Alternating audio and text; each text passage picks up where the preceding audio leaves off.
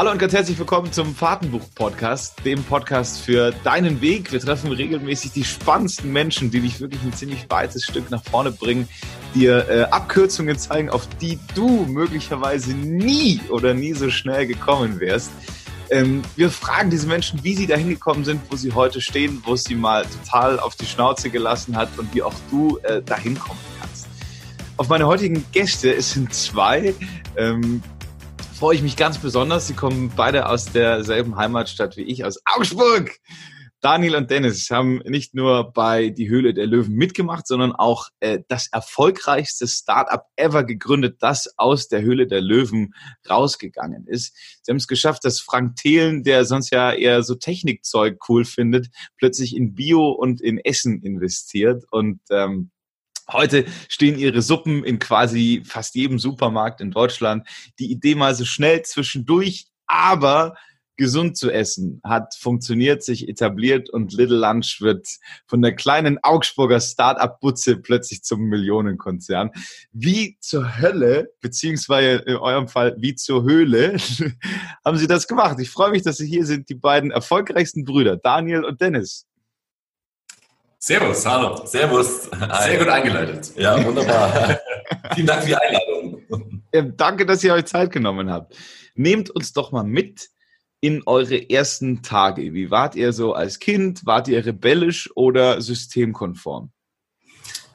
Also ich würde sagen, äh, wir waren genau das Gegenteil zu dem, was wir jetzt waren. Wir waren beide so ein bisschen eher nicht so Bock auf Schule, gerne mal Schule abgebrochen, auch mal ein Studium abgebrochen, ähm, nicht so motiviert wie heute, würde ich sagen. Ähm, es hat einige Jahre gedauert, bis wir uns da dorthin entwickelt haben, wo wir jetzt stehen. Ja, ich würde auch sagen, wir waren die ganze Zeit lang ziemlich lost und zwar so bis äh, fast Anfang 30, weil wir einfach in dieses Schulsystem gepasst haben. Kann man zumindest heute behaupten, einfach mal. nee, es war einfach äh, für uns immer schwierig, äh, irgendwas zu lernen, was jemand in den Kopf pressen will, was für uns gar keinen Sinn gemacht hat vielleicht. Und deswegen hat es nie gepasst, sind von vielen Schulen geflogen, Studium abgebrochen, halt klassische Gründerstory. Ne? und dann äh, mit Anfang 30, also du zumindest und ich mit äh, Anfang 30 habe gegründet, ja. Ähm, wie fühlt sich das so an, wenn du irgendwie die ersten 30 Jahre deines Lebens das Gefühl hast, ich passe da nicht wirklich dazu? Ähm, ja, ich, ich glaube, das habe ich damals gar nicht so realisiert. Ich dachte einfach, ich bin faul. War aber gar nicht so. War, war gar nicht so, kann ich jetzt behaupten, genau. Das lag am schlechten Schulsystem. Äh, nein, wahrscheinlich äh, waren wir tatsächlich einfach ein bisschen faule Eier zu der Zeit. Dann haben wir uns äh, mehr mit Computerspielen beschäftigt als allem anderen. Ähm, aber es ist dann auch ganz schön, mal die andere Seite zu, zu sehen jetzt und zu sehen, wie, wie es Spaß macht, motiviert zu sein und ähm, wie es Spaß macht, einfach selbst Sachen in die Hand zu nehmen. Ja, und vor allem nochmal von klein auf gesehen, wie es ist, selbstständig zu sein. Unsere Eltern oder Vater waren immer selbstständig. Mein Vater hatte eine Metallbau, unser Vater eine Metallbaufirma, so Fenster, Türen, Fassaden, ähm, ganz lang, ich glaube 15 Jahre. Da war man selber immer eine Ferienarbeit und äh, ich habe da auch eine Ausbildung gemacht und so. Und da hat man schon gelernt, was es heißt zu gründen und vor allem Unternehmer zu sein. Und da äh, wirst du natürlich sofort angefixt und willst es natürlich auch machen irgendwann. Ähm, war das für euch eine Idee, da irgendwann die Firma des Papas zu übernehmen oder war das langweilig? Also, ich meine, so eine, die Baubranche ist nicht so mein Ding eigentlich, aber ich bin trotzdem nach dem Studium dann da mal rein für zwei Jahre, um das Ding noch zu retten. Das war nämlich kurz vor Insolvenz. Mhm. Habe es dann nicht mehr geschafft, in zwei Jahren das äh, Ruder rumzureißen. Und dementsprechend war das in Fußstapfen treten auch gegessen. okay. Was macht der Papa heute? Der ist heute wieder selbstständig als Hundecoach und Ausbilder. Ja, der, hat, der hat seinen Lebenstraum verwirklicht. Der hat, also man hat ihm oft angemerkt, er war eigentlich gar nicht so der, der selbstständige Firmengründer. Das war ihm irgendwie auch zu stressig mit den Mitarbeitern und mit den ganzen Wehwehchen, die man da die ganze Zeit hat. Und jetzt hat er seinen Lebenstraum verwirklicht, hat drei Hunde, coacht einfach, wie er gerade lustig ist, ähm, Leute und erzählt ihnen, wie sie ihre Hunde zu führen haben. Und ich glaube, er hat ein ganz, ganz entspanntes Leben jetzt im Vergleich zu früher. Ähm, wie alt ist der jetzt? Tja, fiese Frage. Oh, Mitte, Mitte, Mitte 60, glaube ich. Mitte 60, genau. Mitte 60. Ja, wie geil. Guck, es, es kann auch äh, im späteren Alter noch äh, passieren, dass du deinen Lebenstraum lebst. Ja, und wenn's, und wenn's der Hundecoach ist. geil. also ihr würdet sagen, das Unternehmertum liegt euch beiden mehr oder weniger sehr im Blut? Auf jeden Fall, ja. Wir haben schnell gemerkt, was es heißt, eben selber Entscheidungen zu treffen und so eine Freiheit zu spüren. Die spürst du halt, in, äh, wenn du angestellt bist, nicht unbedingt. Ähm, da bist du halt, ich war auch angestellt ähm, in einer Logistikfirma als Logistikleiter und habe dann auch Sachen halt äh, verbessert und Prozesse äh, verschlankt und habe dann zum Chef gesagt Ende des Jahres, hey, ich habe jetzt 250.000 Euro gespart, kriege da 5% von. Nö, reden wir mal in zwölf Monaten nochmal drüber und so. Und das halt, wo ich denke, nee, das ist gar nicht so mein Ding. Ich muss einfach 100% Leistung geben können und auch 100% dafür Erfolg ernten oder Misserfolg. Genau, das war bei mir ganz genauso. Ich äh, war damals Webentwickler und das Problem ist, du kannst die Webseite noch schneller bauen, noch besser bauen und kannst alles, du kannst noch mehr Energie reinstecken. Du könntest auch 15 Stunden am Tag arbeiten, aber du kriegst trotzdem im Endeffekt dein Gehalt oder dasselbe Lob wie vorher. Und irgendwie denke ich mir, wenn ich jetzt doppelt so viel arbeite, will ich auch doppelt so erfolgreich sein. Und das kann man nur, wenn man sich selbstständig macht einfach. Deswegen mhm. ist es der richtige Weg für uns gewesen. Ähm, wenn ihr mal einen Tipp habt für alle, die zuhören, die gerade in genau dieser Phase drinstecken, eigentlich angestellt, aber äh, am liebsten schon frei und selbstständig, ähm, war das immer dann so, ich meine, du bist ja dann eh der, der Top-Mutige, der sagt, du, übrigens, ich hätte gern was vom Gewinn, aber das trauen sich ja, ich würde es mal sagen, 98 Prozent in Deutschland gar nicht. Ähm, ist, das, ist das so der erste Schritt dann raus oder beziehungsweise wie kommt ihr da raus aus der Angestelltheit in die Selbstständigkeit? Ich meine, das Schöne war, der Daniel ist bei uns der Kreative, der hat immer schon Ideen gehabt, immer schon gute Ideen gehabt und ich, der BWLer, eher der Zahlenverdreher. Das heißt, wir haben uns viele Sachen angeschaut, viele äh, Business Cases von Daniel, dann haben wir ihm oft gesagt, das ist eine gute Idee, aber nicht so viel versprechen in Zahlen oder dauert lang, bis dann Return kommt.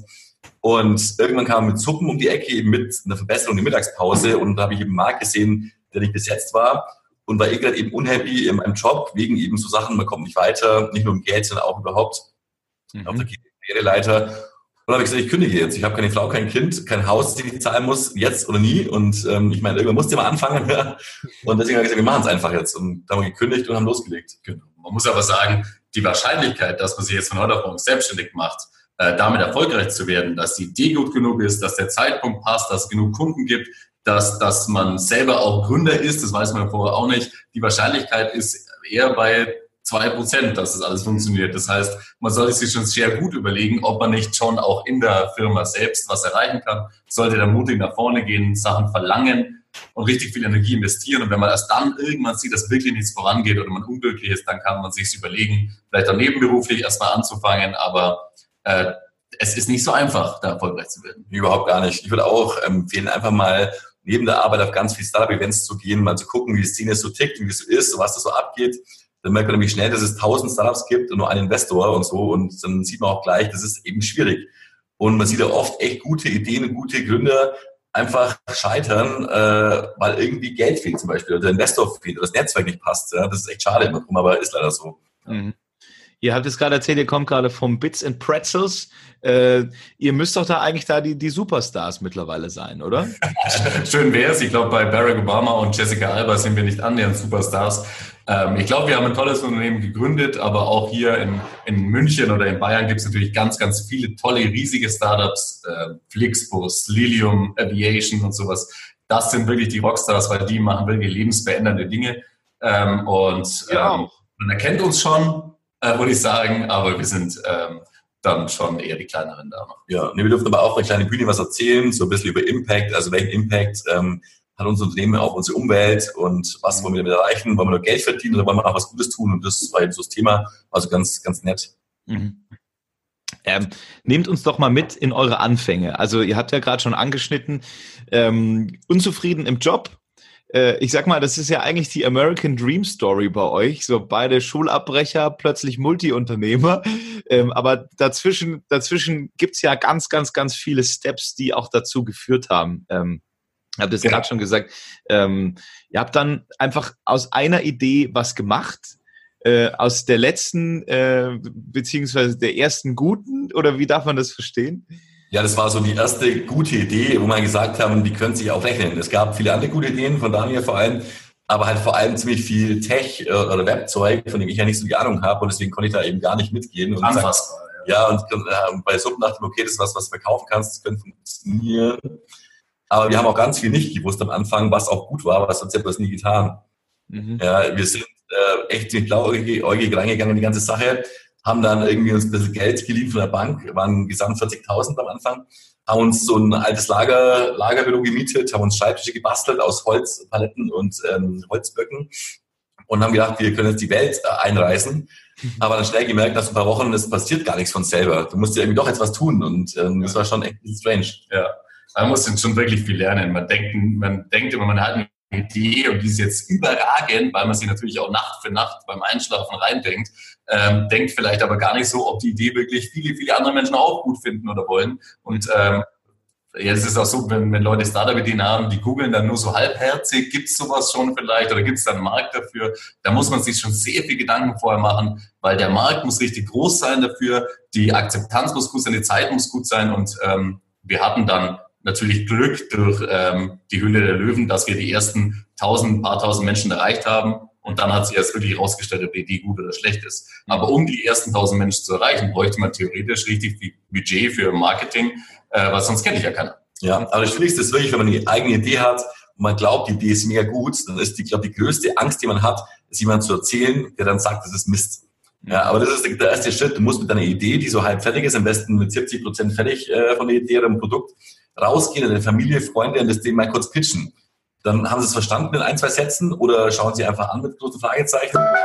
Und was sagen die eigentlich dazu? Ja, und das ist der erste, glaube ich, wichtige Step. Ja, und das mal wirklich dann äh, mit geschwellter Brust hinzustellen, dass meine Idee ist, die gut, ist die schlecht. Und dann hörst du oft, ja, äh, Suppe, ehrlich gesagt, tu das nicht. Das, das haben wir tatsächlich am häufigsten gehört. Äh, was ist mit euch los? ähm, wie seid ihr dann damit umgegangen? Weil, also ich meine, ihr zwei, ihr seid ja ein Team, ihr seid ja Partners in Crime, aber wenn jetzt irgendwie so der zehnten Person erzählt, oder beziehungsweise das zehnte Mal versucht der, der Mama zu erzählen, dass die Idee, die er hat, ja irgendwie sinnvoll ist und die sagt, was ein riesengroßer Quatsch. Ja, also muss man natürlich sehr, sehr selbstbewusst sein. Also wenn ich eine Idee habe, dann muss ich da auch dahinter stehen können und muss auch damit klarkommen, dass ein paar Leute sagen, das ist Kacke, wenn ich hoffentlich es besser weiß. Man muss ihnen das Feedback natürlich einholen und sagen, warum findest du das blöd? Ähm, was passt dir nicht? Ist, das, ist der Preis blöd? Denkst du, das will keiner? Und dann kann man dieses ganze Learning, was man daraus zieht, wieder in seine Idee umsetzen. Auf der anderen Seite haben wir natürlich gekündigt und hätten gar keine Chance mehr gehabt, was anderes zu machen. Ja, ja aber wenn du es zu Hause erzählst, die Oma sagt so, oh, das wird, glaube ich, nichts, und dann gleich einknickst, dann brauchst du nicht weitermachen. Ja, weil Investoren fragen ein paar mehr Sachen oder sagen ein paar mehr Sachen zum Thema und deswegen muss ich schon sein Mann stehen quasi oder seine Frau mhm. und ähm, argumentieren können und eben gucken, ob man wirklich die Idee auch dann trotzdem verkaufen kann. Ja, man lernt ja auch zu pitchen in dem Fall, weil überall, wo man sich rechtfertigt, lernt man neue äh, neue Sachen dazu, die Leute vielleicht schlecht finden würden. Wenn man dann mal vor einem Investor steht, dann weiß man einmal schon ganz viele Fragen und Antworten darauf, was die wohl fragen werden und die man vielleicht selbst gar nicht gedacht hat vorher. Mhm, mh. ähm, wie seid ihr auf die Idee gekommen, dann zur Höhle der Löwen zu gehen? Ähm, das war tatsächlich so, wir hatten ja die 40.000 Euro, ähm, haben dann relativ schnell... Bitte? Von der Bank geliehen. Ja, ja, von der Bank geliehen, genau. Wie haben die euch überhaupt das Geld gegeben? Zwischenfrage noch vorher. Das, das braucht man gar nicht erzählen. Das war echt nur Zufall und Glück und die haben vorher nicht alles verstanden und haben dann schon zugesagt. Und am Ende haben sie dann doch gesagt, ach so, so ist das ja, dann wollten wir sollten sie es uns doch nicht geben. Aber wir hatten dann schon Glück, dass sie zugesagt haben. Das war, das war ganz schön. Wir hatten dann auch die Freundin mit im Boot, die musste dann dafür bürgen und so. Ähm, haben dann mit den ersten 40.000 Euro Suppen gekauft von einem Hersteller, die wir verkaufen wollten und haben festgestellt, wir haben gar kein Budget mehr übrig für Marketing. Mhm. Das heißt, wir haben zwar Produkte, aber keiner kennt's. Und dann dachten wir uns, wo kann man kostenlos Marketing machen? Bei Hülle der Löwen. Also haben wir uns da einfach mal beworben und dachten, äh, wir können da ein bisschen Leute erreichen. Und das hat auch ganz gut funktioniert in unserem Fall. Ja, wir haben die Show schon kritisch gesehen, aber war ein bisschen Mangel als Alternativen. Ja, zu sagen, wir machen das jetzt einfach. Weil die Chance war groß, dass wir in die Show gehen und dann sagt irgendein Investor, das schmeckt ja gar nicht oder ist ja Mist. Ja, und da kannst du eh dicht machen. Deswegen dachten wir uns jetzt hopp oder top, ziehen wir es einfach durch und hatten eben Glück, dass es Judith geschmeckt hat und den Frank mit eingezogen hat quasi. Mhm, mh. Äh, Arnold Schwarzenegger hat mal gesagt, äh, es gibt keinen Plan B, weil das wäre ja langweilig. Wenn es Plan B gibt, dann hast du ja ein Sicherheitsnetz, dann, dann, dann kann ja, ist ja wurscht, muss, Plan A muss funktionieren. Das war bei euch auch so, gell? Nee, es gibt im Endeffekt schon ein paar Pläne B, die halt auch aber auch so ein Ziel führen im Endeffekt. Das heißt, wenn der Plan A nicht klappt, das Ziel bleibt gleich, aber du hast einen Plan, wie du es umschiffen kannst, das Problem, was da jetzt entsteht. Aber ich meine, wir haben uns schon auch einen Plan B überlegt, so einen möchtigen Plan, wie gehen wir halt wieder zum Job oder suchen uns wieder eine Arbeit oder was. Aber das ist kein echter Plan B, weil du willst es ja nicht. Und man muss völlig überzeugt sein von dem, was man tut. Man muss mit 2000 Prozent Energie und Herz in das Ding herangehen. Und wenn man sich schon denkt, oh, oh, oh, ich bin mir selber ganz unsicher, dann kann das ja nicht funktionieren. Kann das ja nicht funktionieren. Man ja. muss wirklich Vollgas geben, alles rein und man braucht ja keinen Plan B unbedingt. Ist natürlich nicht schlecht, wenn man einen hat. Äh, aber wir hatten in dem Fall keinen. Bei uns war es klar, dass das funktionieren wird und muss. Na gut, aber der Gedanke, es klappt nicht, der kommt schon jede, jeden Tag zweimal oder so. Deswegen ist es ganz gut, wenn man nicht alleine gegründet, sondern zu zweit und kann sich gegenseitig wieder motivieren und abholen. Hätte ich alleine, alleine gegründet, wäre es wahrscheinlich, hätte nicht, nicht durchgezogen, weil es schon schwer ist. Da kommen so viele äh, Sachen auf uns, so viele Hürden. Da brauchst du echt einen Partner, der da hilft und sagt, hey, pass auf, kriegen wir so hin und es passt schon. Ja, das ist echt. Wie ist es bei euch als Brüder? Ich meine, das ist ja auch was Besonderes, dass man, dass man sich so ähm, als Brüder nicht nur irgendwie privat gut verstehen muss, weil, hey, Familie, super, sondern auch noch eine Firma zusammen gründet. Ja, das war bei uns äh, relativ einfach. Ich bin ja eher der Kreative fürs Marketing und Technik und habe aber gar nichts mit Zahlen und wirtschaftlichen Dingen zu tun. Die, das kann ich nicht, will ich nicht und das macht eben der Dennis äh, sehr, sehr gut und wir haben einfach unsere beiden abgesteckten Bereiche, versuchen uns da auch so wenig wie möglich reinzuschwafeln gegenseitig, außer es muss natürlich mal sein, gemeinschaftliche Entscheidungen, aber wenn man Bereiche trennt und akzeptiert, dass der andere den Bereich besser kann als man selbst, dann funktioniert das gut und ähm, muss da auch nicht rumdiskutieren. Okay. Gab es mal äh, Zoff? Ja, gibt's ja immer. Also als Brüder hat man sowieso automatisch Zoff, so also auch wenn man nicht gründet. Aber das Schöne ist, dass man ähm, als Familie voneinander weiß, dass keiner den anderen jetzt über den Tisch ziehen will oder hintenrum irgendwie sich fünf Euro in die Hosentasche steckt äh, oder so. Das würden nur Leute machen, die nicht in der Familie zusammen sind. Und deswegen hat man da großes Vertrauen und das funktioniert super. Mhm. Wie war dann der Pitch bei der Höhle der Löwen? Da geht ja mir schon erstmal der Stift in der Hose, wenn man da merkt, boah, also jetzt, jetzt zählt's. Ja, auf jeden Fall. Das war so ziemlich unser erster Pitch, glaube ich. Ich glaube, wir haben einmal im Rathaus Augsburg gepitcht, irgendwie. in Thailand, muss ich alleine machen, unser allererster Pitch. Also es war, glaube ich, so unser, einer unserer ersten Pitches und es war schon echt brutal. Also wir standen da vor dieser Tür, ja, wo es dann durch den Käfig geht und kurz vor die Tür aufging, dachten wir uns, wir fallen einfach tot um. Also entweder fallen wir jetzt um oder wir ziehen es durch und dann sind wir halt einfach reingelaufen und dann lief es so einigermaßen. Dann war es gar nicht mehr so schlimm. Ja, aber du bist da geistig völlig abwesend, da läufst du auf Notstrom und checkst gar nichts mehr. Also ich weiß davon auch gar nichts mehr. Ich kann mich auch gar nicht mehr erinnern. Ich habe gesagt, nicht direkt in die Kamera schauen und ich bin reingelaufen, habe direkt in die erste Kamera reingeglotzt. Das weiß ich ganz genau. Aber dann das ist wie verflogen. Ich glaube, wir waren eine Stunde gestanden und ich kann mich gar nicht mehr erinnern, umgedreht, rausgelaufen, fertig. Ähm, ja, wenn man sich gut vorbereitet, dann funktioniert das. Also wenn man weiß, was man zu erzählen hat und auch von seinem Produkt überzeugt ist, dann funktioniert das auch. Ja. Und da gibt es auch noch Plan A. Die Judith hat gesagt, das ist ja mega lecker und das war Plan A. Hätte sie gesagt, schmeckt scheiße, wir einfach gegangen. Weg. Um, umgefallen weggerannt. Ja, genau, einmal weggelaufen. ähm, wie habt ihr da gepitcht? Also wie lief es ab? Habt ihr da die Suppen dann zur Verkostung gegeben, oder? Ja, ja, genau. Ähm, wir haben die Suppen mitge mitgebracht und haben erstmal erzählt, was denn der, das Problem sein könnte ja, und was wir besser machen wollen. Und dann haben wir natürlich, bevor die geantwortet haben, noch richtig, äh, bevor sie uns zerlegen wollten mit unseren Zahlen, haben wir einfach direkt mal Suppen ausgegeben, weil dann sind die erstmal ruhig und futtern was. Und dann kam direkt auch so, boah, ist das lecker, lecker, lecker, lecker, das ist die beste Biosuppe, die ich je gegessen habe. Ja gut, aber dann war die Stimmung schon mal relativ gut. Das ist ein Vorteil. Was man sagen muss, das waren nicht unsere Suppen, das waren Suppen vom, von dem Sternekoch. Wir haben uns nämlich einen Sternekoch geholt und haben uns die haben Suppen nachkochen lassen. In feinster Qualität, natürlich sind es unsere auch, aber ganz frisch. Haben die einfrieren, haben die eingefroren und dann mitgenommen und dann aufgetaut. Ja, das Problem war nämlich, dass wir uns von unserem allerersten Produzenten, der hatte gerade so was für uns gemacht. Also der, wir durften nicht mitreden, der hat einfach irgendwas reingeklatscht in die Gläser und es war auch nicht besonders toll, die ersten paar tausend, die wir da bekommen haben. Mhm. Und dann dachten wir uns, die können wir da jetzt nicht präsentieren. Mhm. Deswegen haben wir einfach nochmal äh, nachgekocht selbst, eingefroren mitgebracht und dann kam das gut an. Natürlich sind wir mittlerweile wesentlich besser und haben bessere Produzenten und viel bessere Suppen, die richtig geil sind, aber damals war es noch nicht so. Genau. Ja. Man muss aber tricksen. Ja, man muss ein bisschen tricksen. ähm, habt ihr euch den Pitch nochmal angeguckt im Nachhinein? Ja, ganz oft im Endeffekt. Wir werden immer damit konfrontiert. Also selbst wenn ich irgendeinen Vortrag halte, dann wird das Ding vor eingeblendet. Also es äh, geht dann einem wie, wie, wie Pest. ich schaue es mir nicht so gern an, muss ich sagen. Warum? Ich weiß auch nicht, wenn man sich selbst so sieht. Also wir waren ja mittlerweile jetzt schon fünfmal bei der Höhe der Löwen äh, und sind da auch immer besser geworden, so im Präsentieren und Reden und sowas. Aber ganz am Anfang war das schon noch sehr, sehr schüchtern zurückhaltend. Wobei die meisten sagen, dass wir es ganz gut gemacht haben. Also unzufrieden bin ich jetzt nicht damit. Fand ich auch. Ziemlich souverän habt ihr es eigentlich gemacht.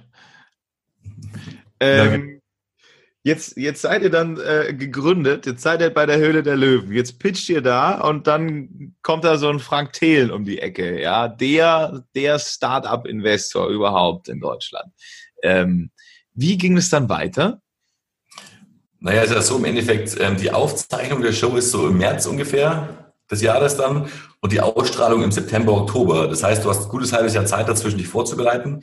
Und mit so einem Frank Thelen an Bord äh, bist du halt ganz gut aufgestellt, ähm, weil der kann ja genau sagen, was wird auf dich zukommen. Der sagt dann, kauf Ware ein, äh, x Stück, äh, stell dir Marketing-Leute ein, ähm, fahr die Server hoch, bau eine neue Webseite. Das sind alles Sachen, die weißt du ja vorher nicht. Und dann trifft ja auch der Schlag nach Ausstrahlung nicht so hart, weil der Schlag ist echt hart, da kommt einiges auf ihn zu. Und ohne Unterstützung von denen wäre es schon schwierig geworden. Ja. ja. Weil das Wichtige ist ja, du musst ja die ganze Welle, die kommt, die in, in fünf Minuten auf die einprasselt, so gut wie möglich mitnehmen und abschöpfen. Und wenn du eben nicht vorbereitet bist, dann geht es alles an dir vorüber und du hast einfach Pech gehabt. Und das ist am nächsten Tag vergessen. Mhm. Um dazu sagen, bei der Ausstrahlung ist unser Server zusammengestürzt, PayPal hat uns gesperrt, wir haben 5000 E-Mails bekommen, 5000. Die muss man erstmal beantworten. Ähm, wir haben dann alle Freunde und Verwandten und jeden an irgendeinen eigenen PC gesetzt, haben den Login-Daten für, unser, äh, und für unseren Online-Shop gegeben und haben versucht, das irgendwie abzuarbeiten. Aber es war einfach nur der pure Hass, der, der uns da entgegengekommen ist, weil die Leute sagen, ich kann nicht bestellen, ich hoffe, du stirbst. So, also man kriegt wirklich die Leute, die werden so böse online, wenn sie ihre Sachen nicht kriegen und sowas. Da kriegt man, da muss man echt psychisch auch die Belastung, die muss man erstmal aushalten, die da auf einen kommt. Aber wir haben es dann doch in den nächsten acht Wochen relativ gut geregelt bekommen. Nehmt uns da mal wenn du dein Produkt einfach acht Wochen nicht bekommst, was du bezahlt hast als Kunde, dann würde ich auch ausflippen. Ja, ja das, das, das ist richtig. Ja. Aber ich meine, man muss jetzt auch dazu sagen, es geht jetzt hier nicht irgendwie um einen lebensnotwendigen Defibrillator, den du ja. für 3000 Euro gekauft hast, sondern du hast für ein bisschen über drei Euro eine Suppe gekauft. Ja. Äh, wie war das dann für euch in dieser Nacht? Also waren es schlaflose Nächte, wo ihr dann auch gesagt habt, ist mir alles scheißegal, ich mache jetzt nur noch das? Wir kriegen ja. das jetzt hin?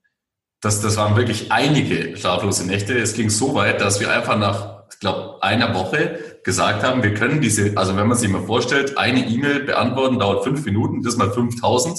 Das ist technisch nicht machbar. Und wir dachten uns einfach, wir markieren jetzt alle 5000 E-Mails und löschen die einfach.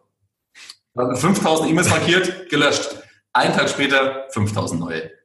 Also, das hat überhaupt nichts gebracht. Das, das war ein riesen Chaos und viele schlaflose Nächte und es war wirklich, also da, da altert man, glaube ich, in einem Jahr fünf Jahre. Ähm, aber irgendwann kriegt man es dann auf die Reihe. Also das hat dann schon funktioniert, aber es war auch hart, äh, psychisch hart belastend. Ja, aber es ist nach wie vor so, wenn du wächst ja, wir wachsen nach wie vor sehr schnell und äh, ziehen Prozesse nach quasi. Das heißt, wir wachsen heute um 30 Prozent, morgen müssen wir gucken, wer macht eigentlich die Arbeit und äh, zieht eben ganz Prozesse hinterher. Ja, das ist schon echt anstrengend. Wie war das für euch? Ihr seid ja plötzlich einfach CEOs, ihr seid plötzlich Führungskraft, ihr habt plötzlich ähm, Leadership-Qualitäten vorzuweisen, aber die hast du ja nicht ab der ersten Sekunde. Ja, also ich meine, ich komme aus einem Unternehmen mit, ähm, ich war dazwischen zwischen meinem Papa aus einer Firma und Lunch nochmal woanders angestellt, zwei Jahre als Logistikleiter, hatte da 30 ähm, Lagermitarbeiter, wurde da auch gut geschult, also ich hatte eine Psychologin an die Seite bekommen für ein halbes Jahr, die mich da echt gecoacht hat, deswegen habe ich es ein bisschen in mir drin schon aber ich glaube ja auch, das Leadership hast du oder hast du nicht. Ja. ja, so ein Menschen, so eine Empathie, das muss man einfach mitbringen. Wenn du es nicht hast, dann kannst du auch, äh, glaube ich, Coaching machen, was du willst. Das wird nie werden. Genau. Und ich bin froh, dass Dennis das einfach super kann. Äh, vor allem auch wesentlich besser als ich. Was wir aber sehr gut können, ist zu erkennen, wen wir einstellen müssen der in unser Team passt, weil wir haben ein sehr spezielles Team. Bei uns ist alles sehr familiär. Wir wollen ja so eine große Familie gründen. Wir geben den Mitarbeitern ganz viel. Wir fahren zusammen in den Urlaub. Es gibt kostenlos Essen. Es gibt freie Arbeitszeiten. Es gibt ein sehr frei arbeitendes Umfeld hier. Und dafür finden wir die richtigen Leute, die auch reinpassen. Und dann äh, läuft es fast von alleine. Also die Leute arbeiten selbstständig und arbeiten sehr viel und sind auch alle ganz happy.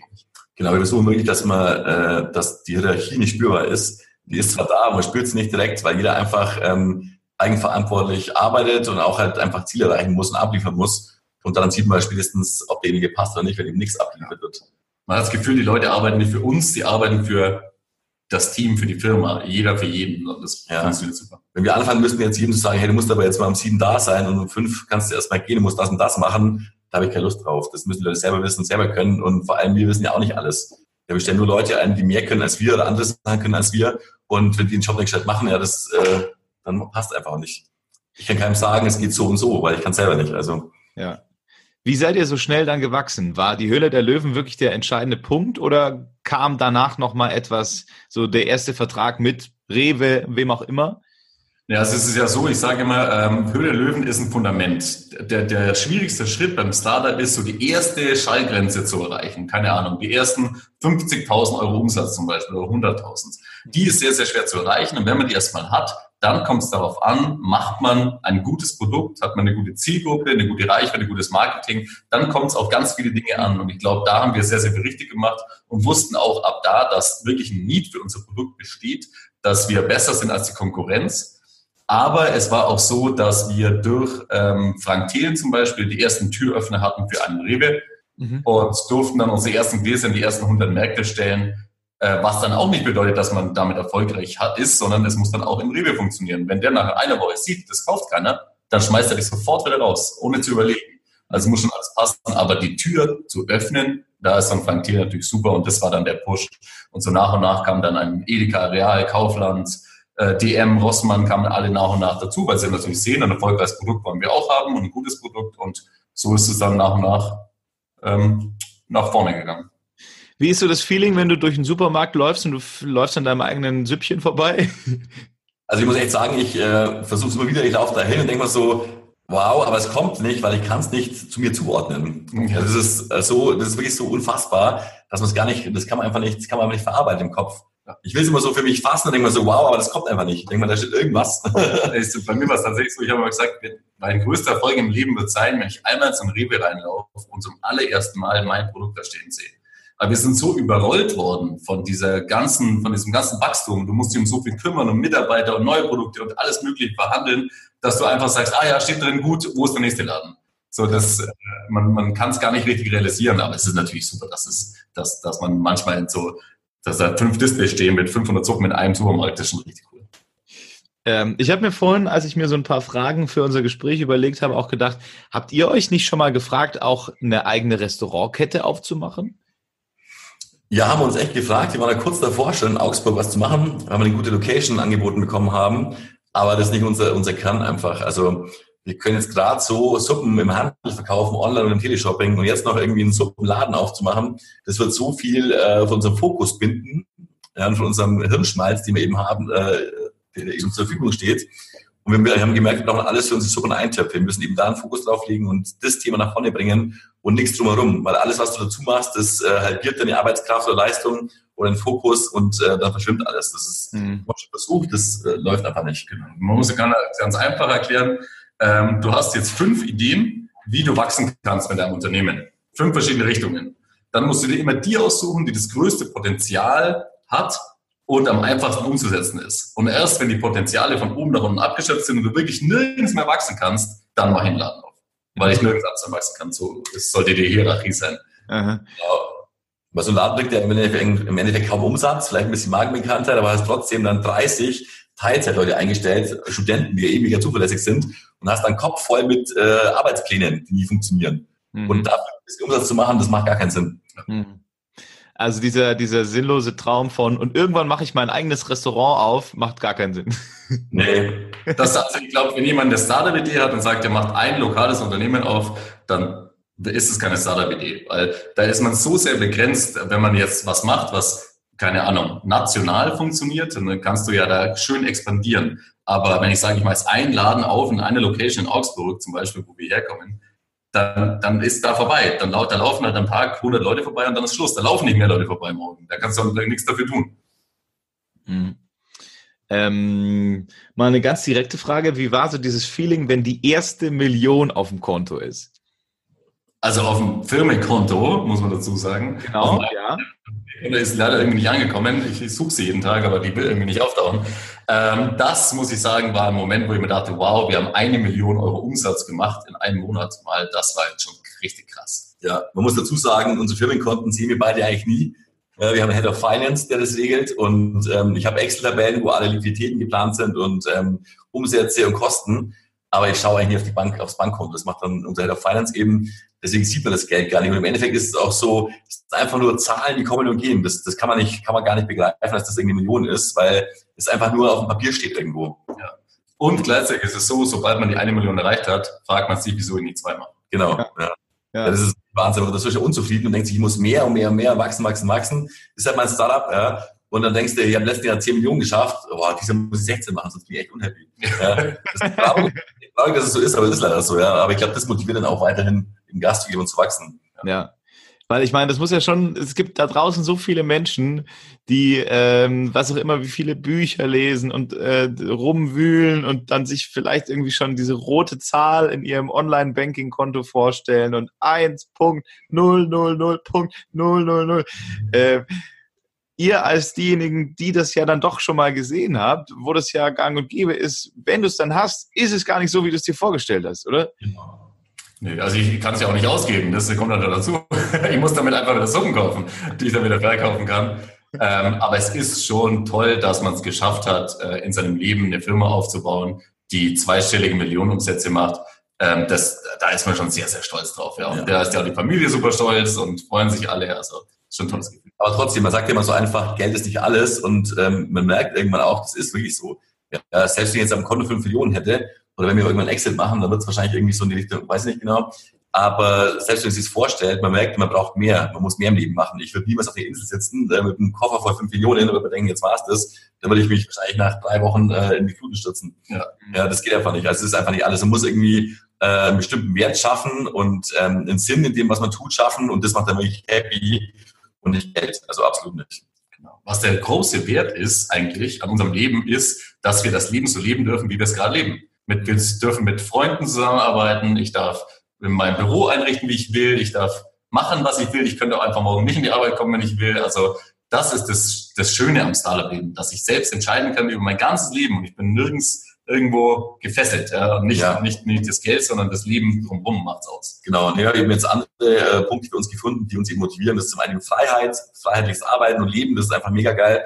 Dann haben wir äh, einen Sinn gefunden, dass wir einfach Leute in unserem direkten um Umfeld happy machen können. Also das heißt, die Leute, die bei uns arbeiten, denen äh, tun wir wirklich alles Gute, was nur möglich ist, damit die happy sind und dass sie eben jeden Tag sich denken, oh geil, heute in die Arbeit. Und das denken sie sich wirklich. Und das mhm. zu sehen und zu fühlen, das macht uns selber auch mega happy. Das ist richtig mhm. Living is giving. Ja, das ist echt so, das ist echt so, das ist furchtbar, ja, aber ist so. Ja. ähm, wann, wann kam bei euch da dieser, dieser Gedankengang hoch? Weil ähm, irgendwann kommt, glaube ich, jeder an diesen Moment, wo er sich fragt, warum mache ich das eigentlich? Und was für einen Sinn hat das überhaupt, was ich da tue? Ja, das kommt, das kommt schon dann, wenn man äh, zumindest so eine Erfolgsschwelle oder so eine Normalität im Unternehmen erreicht hat, dass man nicht jeden Tag um die Existenz bangt. Dass man denkt, oh scheiße, scheiße, ich das, wie mache ich das? Sondern wir, bei uns läuft es einmal grundlegend, das Unternehmen so, und dann kann man sich über ganz andere Dinge Gedanken machen. Ja. Und da kam das so nach und nach. Und man muss auch sagen, wir als, wir machen ja also Biosuppen, gesunde Produkte, wir stellen natürlich oder wir ziehen ja auch Mitarbeiter an, die solche Dinge leben. Viele Vegetarier, Veganer so. Und die haben uns auch tatsächlich, uns beide persönlich auch voll weitergebracht, weil die dann sagen, hey Leute, ihr könnt doch den Kack in Wurst nicht in Plastik im Kühlschrank haben. So.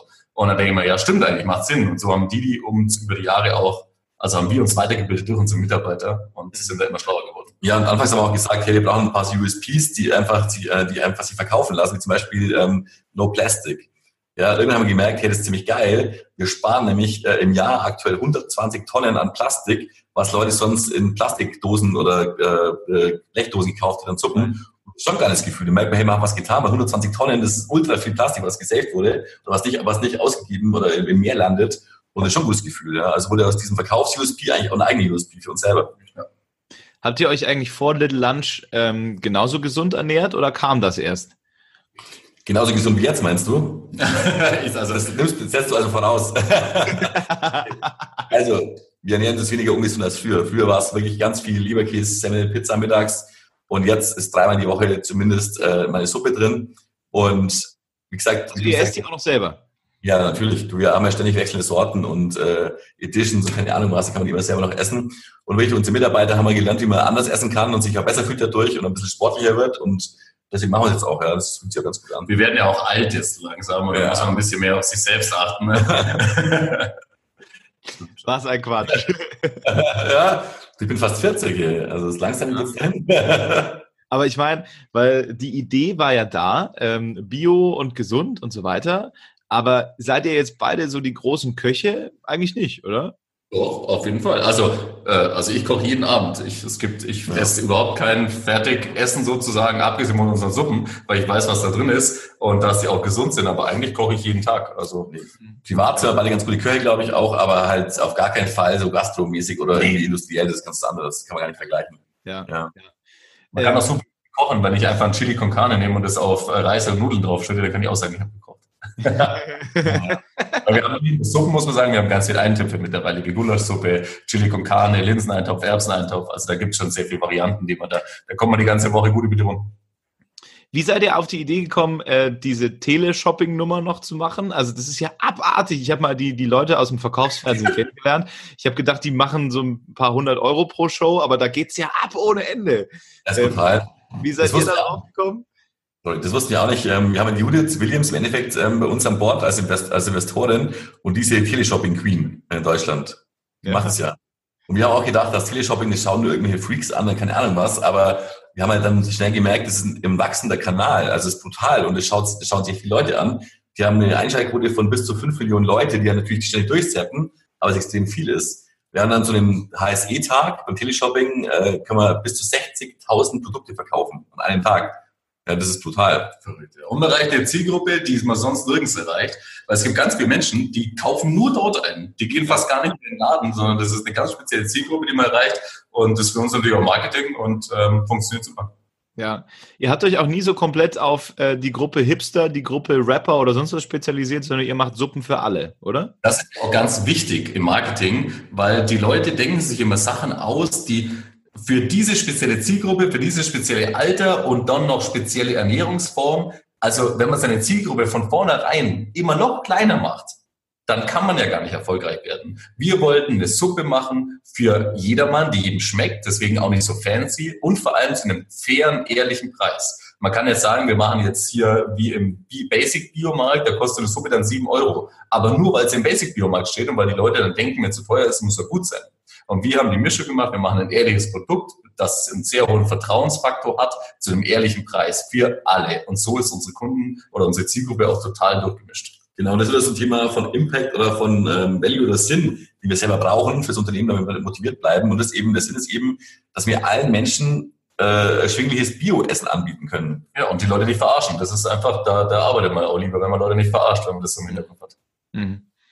Ähm, du hast vorhin schon so ein Wort angesprochen, das hat mit E angefangen und mit X, I, T weiter äh, gemacht.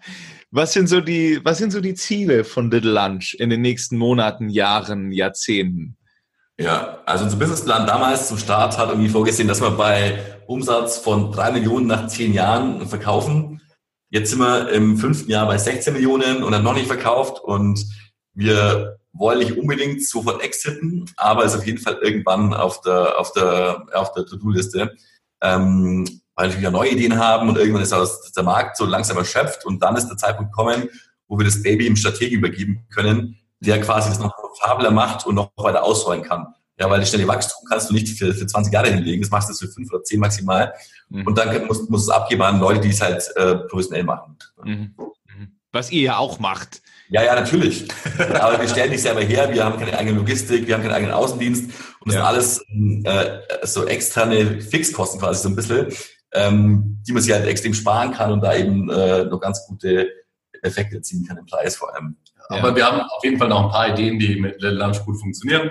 Da wird nächstes Mal noch ein paar bisschen was Neues kommen, auf jeden Fall schöne neue Sachen und ähm, irgendwann ist dann der Zeitpunkt schon. Ja. Nee, das ja. heißt, kein Verkaufsschild vor der Tür bei uns auf jeden Fall. ja, ich meine, das ist ja auch, ähm, das ist ja auch da, wo wir beide herkommen ja so ein bisschen mit negativen ähm, Image behaftet. So, ach, ja. und jetzt verkaufen die und dann die bösen Investoren und äh, jetzt wird's ein Massenprodukt und whatever. Aber ähm, das ist für mich eins der ähm, wichtigsten Faktoren, dass wenn du ein Unternehmen gründest, dass du auch deine Exit-Strategie äh, im, im Hinterkopf behältst.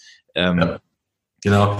Das ist logische Konsequenz einfach. Das gehört einfach dazu. Ja, wie gesagt, wir müssen sonst eine eigene Industrie aufbauen und eine eigene Produktion aufbauen, müssen 50 Leute im Außendienst einstellen. Das können wir nicht, das, das Geld haben wir gar nicht und wir haben auch einfach die, das Knowledge dazu nicht. Das ist einfach schwierig, deswegen muss es einfach jemand geben, der sich damit auskennt, so richtig, mit allem bis zum Ende. Und wenn du eben Bio für alle machen willst, zum erschwinglichen Preis, dann musst du Massenprodukt machen. Weil wenn ich zu Hause in meiner Küche anrühre, dann kostet halt mal ein Zehner so ein Glas. Ist halt so, ja. Mhm, mhm. Ähm, dieses Gefühl von ich gebe mein ich mein Baby ab, äh, ist es da oder ist eher so ein hey wir sind Unternehmer und wir haben das Ding auch so geplant, so geht's weiter. Also mal unabhängig davon, dass wir bei einem Exit auch äh, privat Geld bekommt, das ja nicht so, das ja nicht so schlecht ist an sich, ähm, geht es eher darum, dass ich mich äh, oft darauf freue, neue kreative Dinge zu entwickeln, die vielleicht noch mehr aus dem Herzen kommen, die vielleicht noch mehr Veränderungen für die Welt schaffen könnten zum Beispiel. Ähm, also ich sehe eher eine schöne Zukunft ähm, vor mir, als Angst, mein Baby herzugeben. Ja, man, kann, man hat es gesehen, man kann so 100 Tonnen Plastik im Jahr sparen ja, was kann man noch machen, was kann man noch mehr machen? Das macht irgendwie Spaß und das ist richtig cool, wenn man die Möglichkeiten hat, das zu tun. Mhm. Und dann liebst du natürlich unser ganzes Team nehmen und eine neue, neue Firmenstelle draus hinlegen, irgendwann in fünf Jahren, in drei Jahren ja. und Neues machen. Aber das wissen wir jetzt einfach noch nicht aktuell. Habt ihr schon Ideen? Klar. Ja, ja einige. ja, aber ganz, ganz vorher natürlich haben wir noch eine Lunch-Ideen. Da gibt es nächstes Jahr was ganz Neues geben, was ganz Neues, Cooles, was ähnlich groß wie Suppen und Eintöpfe wird. Ähm, und den Lunch natürlich noch. Und das sagen wir jetzt aber nicht. genau. Und dann gucken wir mal nach neuen Ideen äh, für andere Unternehmen. Aber jetzt aktuelle Lunch und das Fokus und ja. Ich habe ich hab eine Liste, da stehen einige Ideen drauf. Die werden auch immer abends mal einschlafen nochmal durch, durchdacht und so. Und wenn wir ganz kurz rein. wenn, wir, dann mit den Lunch erstmal fertig sind, äh, dann machen wir da weiter, weil das was ganz wichtig ist als Startup-Gründer. Man muss sich fokussieren auf ein Produkt fokussieren, seine hundertprozentige Zeit investieren, wenn man nämlich sagt, ich denke noch da und denke noch da. Nein, das funktioniert einfach nicht. Man muss sich fokussieren auf das, was man tut. Und erst wenn man damit fertig ist, kann man sich auf was Neues fokussieren. Ja. Vielen Dank für die Inspiration. Ähm, die letzte Frage. Wusstet ihr von Anfang an, so, ich sage jetzt mal so, mal 16-, 17-jährige Burm aus Augsburg City, ähm, oder als 25-Jährige, dass ihr irgendwann so ein fettes Unternehmen auf die Beine stellt oder war das nie in eurem Kopf drin? Also ich hatte das nicht im Kopf, dass es so ist. Ich weiß aber noch, dass auch zu der Zeit, wo ich so das mit Schule und so nicht so hatte, dass der Vater von dem besten Kumpel von mir immer gesagt hat, aus dem wird nochmal was ganz Großes. ich weiß nicht, wieso er das gesehen hat. Ich habe es zumindest nicht gesehen und bin ganz froh, dass es jetzt dann doch einfach so passiert ist. Ja, wie gesagt, dann so als Businessplan, da waren wir maximal bei drei Millionen Umsatz im Jahr und das wäre unser maximaler Traum gewesen. Aber dass es so durch die Decke geht, hätte man natürlich nie erwartet. Das kann man heute kaum glauben. Also. Ja, ja. Ich meine, wir kommen aus Augsburg. Da ist jetzt Think Big mhm. nicht unbedingt das Erste, was auf dem Da ist er bodenständig. Ja. ja. Äh, und dann da trotzdem auch so rauszuschießen, ähm, biggest respect. Danke. Hat mir großen Spaß gemacht mit euch. Ihr seid echt äh, super cool. Ja, danke. danke. Das hat echt Spaß gemacht, ja.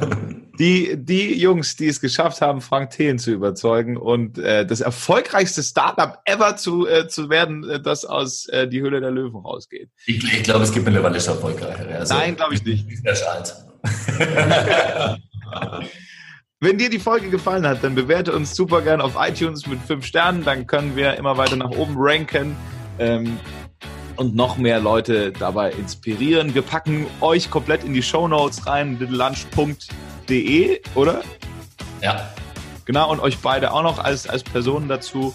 Und ähm, dann freue ich mich, wenn wir uns das nächste Mal hören. Und äh, bei euch freue ich mich, wenn wir uns das nächste Mal sehen. Vielen Dank. Danke dir. Bis dann. Ciao. Ciao.